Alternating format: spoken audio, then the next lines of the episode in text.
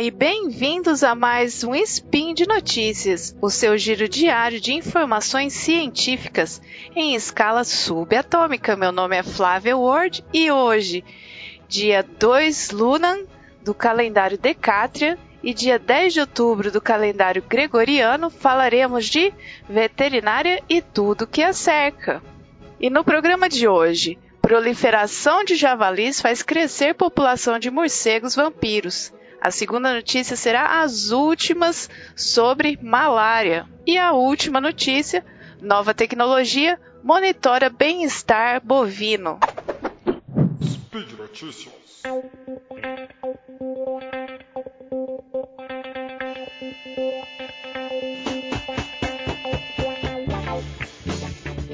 Vamos então à nossa primeira notícia, que é a proliferação de javalis faz crescer a população de morcegos vampiros, que são os morcegos hematófagos, aqueles que se alimentam de sangue.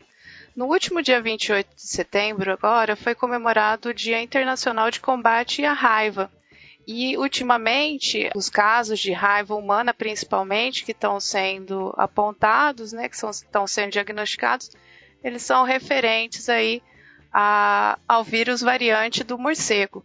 O pesquisador Ivan Sazima, da Unicamp, aponta um desequilíbrio no bioma da Mata Atlântica. Por que, que aconteceu? Houve a introdução de, dos javalis, né, que esses escaparam de, do, dos cativeiros ou foram soltos, principalmente, acho que começou principalmente no, no, na parte sul do país, e esses animais vêm invadindo outras regiões, e inclusive é, cruzando com animais domésticos, né, com, é, formando java-porcos, e eles vêm se alastrando pelo, pelo país. É uma invasão de javali e java-porco.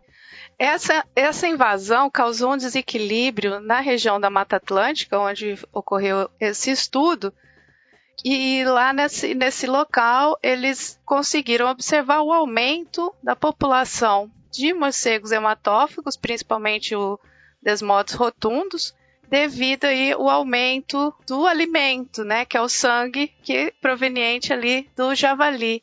Esse desequilíbrio aí causa um aumento na população de morcego, consequentemente causa um aumento na circulação do vírus da raiva nessas populações de morcegos, aumentando assim consequentemente o risco né, de infecção aí de outras populações humanas e não humanas. O pesquisador Ivan Sazima ele deixa bem claro no, na sua reportagem falando que o número de morcegos na era pré-colombiana provavelmente era pequeno, porque se alimentavam de animais silvestres que nas matas vivem espalhados.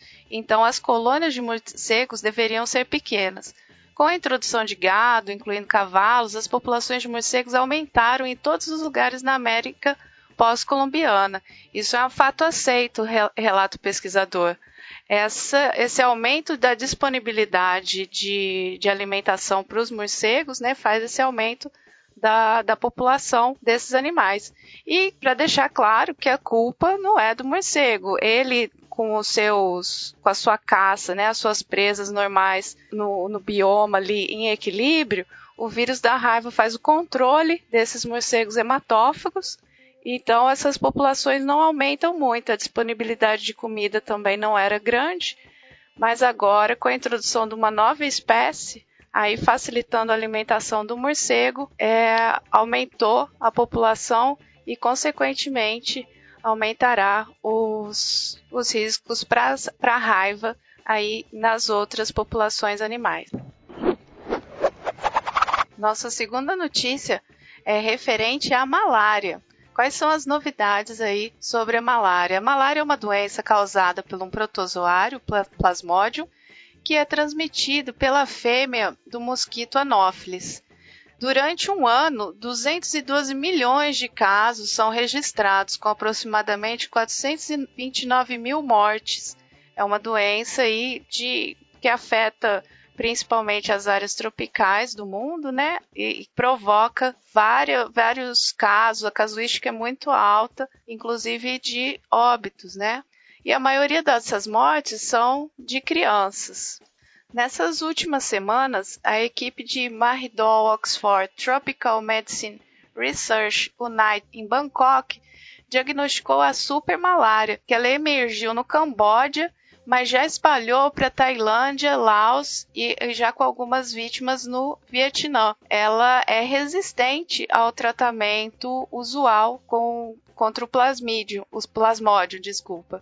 E, e, a preocupação é que é, por não ter um controle, né, através do tratamento, é que ela chegue rapidamente à África. Então todos os esforços estão sendo realizados aí para que ela não chegue à África onde que ocorre a maior quantidade de casos de malária no mundo. Em contrapartida, Quênia, o Ghana e o Malawi vão receber as primeiras vacinas contra a malária no mundo a partir de 2018. São países que, que sofrem bastante né, com essa epidemia da doença e vai ser realizados os primeiros testes vacinais é, de crianças para contra a malária, vacinação contra a malária. A dificuldade que eles estão encontrando é porque é feita a primeira dose mais três reforços, né?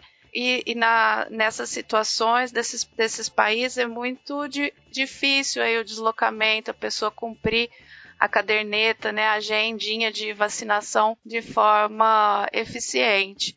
Mas tirando essa, esse fator, das, são quatro doses da, da vacina, eles estão bem confiantes de que essa vacina contra a malária seja eficiente. Uma outra discussão está sendo levantada sobre a eficiência dessa vacina, que ela protege 4 em 10 pessoas vacinadas, né? 40% aí de eficiência, que teoricamente seria uma eficiência baixa, porém, imagina o, a vantagem que tem de você não perder quatro crianças morrendo de malária, né?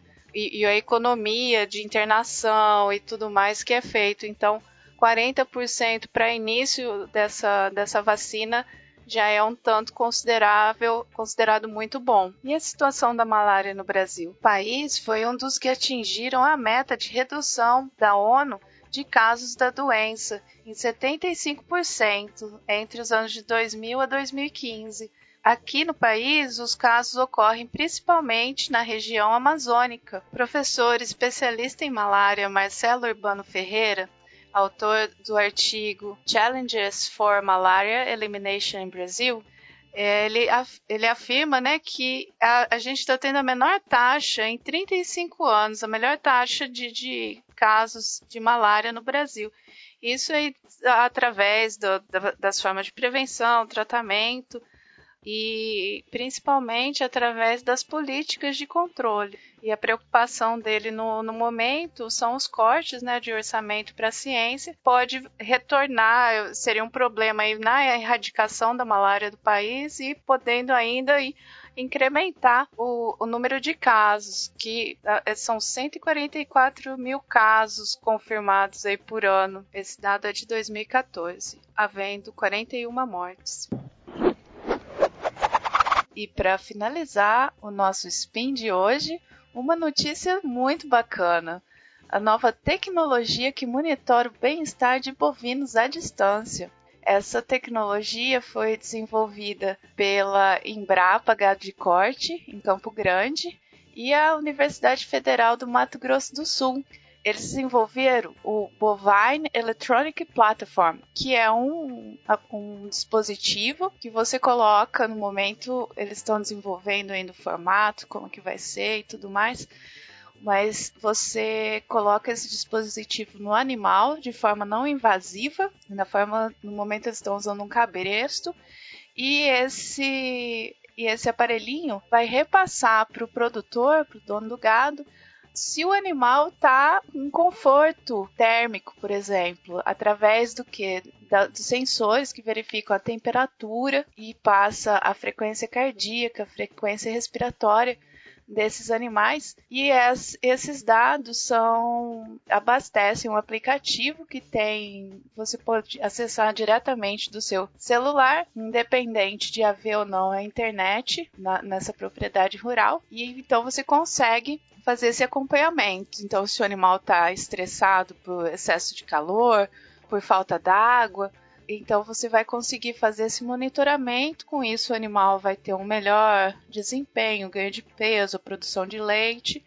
Então você consegue fazer essa, esse monitoramento e garantir o bem-estar desse, desse animal. Além dessas informações fisiológicas, o, o aplicativo também, o dispositivo, ele disponibiliza informações sobre o meio ambiente em que o animal está, tais como o clima, a umidade relativa do ar e a radiação ultravioleta, que isso é muito importante porque existe câncer de pele nos bovinos, existe desidratação, né? E todos esses, esses problemas que você pode ter por uma hiperexposição ao sol, eles também desenvolvem, são animais mais resistentes e tudo mais, mas ele tem que ser monitorado, tem que ter um conforto adequado para esses animais produzirem. Esse dispositivo ele já foi patenteado pela Embrapa e a UF FMS e agora eles estão tentando torná-lo menor, mais barato e acessível aí aos pecuaristas para o pessoal poder usar mesmo. Aí ah, outra grande vantagem